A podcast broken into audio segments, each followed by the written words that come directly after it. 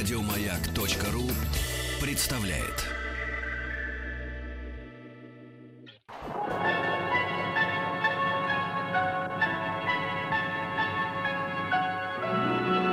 Уральские самоцветы.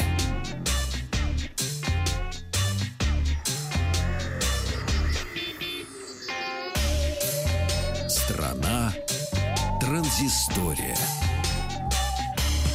Доброе утро, новости высоких технологий. Начинаем мы сегодня с колец всевластия, как у Толкина. А только наши кольца помогут нам а, говорить «Сезам, откройся» в московском метрополитене. Не исключено, кстати, что а, эта инициатива будет подхвачена вскоре в других городах. Платить за проезд в общественном транспорте можно будет с помощью колец. Речь идет о кольцах с NFC-датчиком. А, и подобные кольца уже... М- уже выпускались к годовщине Московского центрального кольца для победивших в конкурсе супружеской пары. Ну а сейчас, возможно, кольца, на которыми можно будет оплачивать проезд, поставить на поток, и скоро все москвичи и гости столицы будут проходить в метро, а, прикладывая а, кольца к правильному прибору. К валидатору. Вот, к валидатору. К правильному прибору. Я забыл, как валидатор называется, извини. Правильный прибор, слушай. Ну, У вас в метро стоит правильный Ну, а прибор. что, неправильный, что ли? Вот скажи, что неправильный. Правильный. Правильный прибор. Ну, слово... ПП. Ну, забыл валидатор. ПП-1 модель. Именно. Компания Lenovo на прошедшем Игромире представила свой самый мощный игровой ноутбук в линейке Legion, который позиционируется для профессиональных геймеров. Впрочем, даже если вы любитель, у вас есть деньги, я думаю, что вам никто не запретит его купить. А, Lenovo Y920 получил 17-дюймовый Full HD экран, процессор Intel Core i7 седьмого поколения, видеокарту NVIDIA GeForce GTX 1070 с 8 гигабайтами видеопамяти с возможностью разгона, а также от 16 до 64 гигабайт оперативной памяти.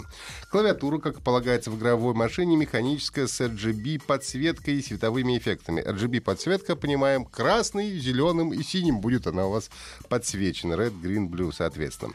Клавиатура распознает до 100 нажатий одновременно. Правда, я не могу себе придумать ни одного сценария, где бы это могло действительно понадобиться. Вспоминается старый анекдот про то, что печатать очень быстро, тысячи знаков в минуту. Такая фигня получается. Вот. Но хорошо, когда есть такая возможность. Для скорости работы в аппарат установлен т- твердотелый SSD-накопитель. Весит ноутбук 4 килограмма 400 граммов, что, в принципе, приемлемо для игровой машины.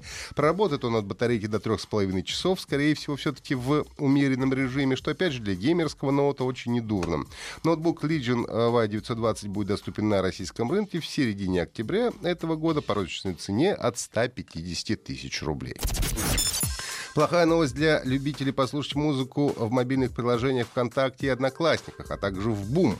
А отныне в фоновом режиме в этих приложениях музыку можно слушать один час в течение суток. И это только начало. В скором времени э, сократится время прослушивания до получаса. Единственный способ сохранить возможность фонового прослушивания это, конечно, купить подписку на использование музыкального сервиса. Например, ВКонтакте стоимость подобной подписки составляет 149 рублей в месяц. Но надо, правда, отметить, что на пользователей веб-версий социальных сетей это ограничение не распространяется. Обновилось мобильное приложение портала Госуслуги, пока что только для владельцев аппаратов, работающих на Android. Одно из главных изменений коснулось дизайна. Теперь на главной странице вы видите самую важную информацию, задолженности, штрафы, записи к врачу, напоминания о замене водительских прав или паспорта. А также теперь госуслуги подстраиваются под ваше местоположение и показывают вам список доступных услуг в вашем конкретном регионе. Ну и, наконец, теперь все сообщения отображаются в хронологическом порядке на одном экране. Статусы ваших заявлений, история оплат, сообщения от техподдержки и так далее. Приложение госуслуг для Android доступно для бесплатной загрузки в Google Play. Вышел новый трейлер, посвященный скоро выходящей игре Star Wars Battlefront 2. Напомню, что действие разворачивается сразу же после гибели Императора в шестой части саги, и играть нам предстоит за Иден-версию. Это боец элитного подразделения штурмовиков Инферно. То есть воевать мы будем на темной стороне силы.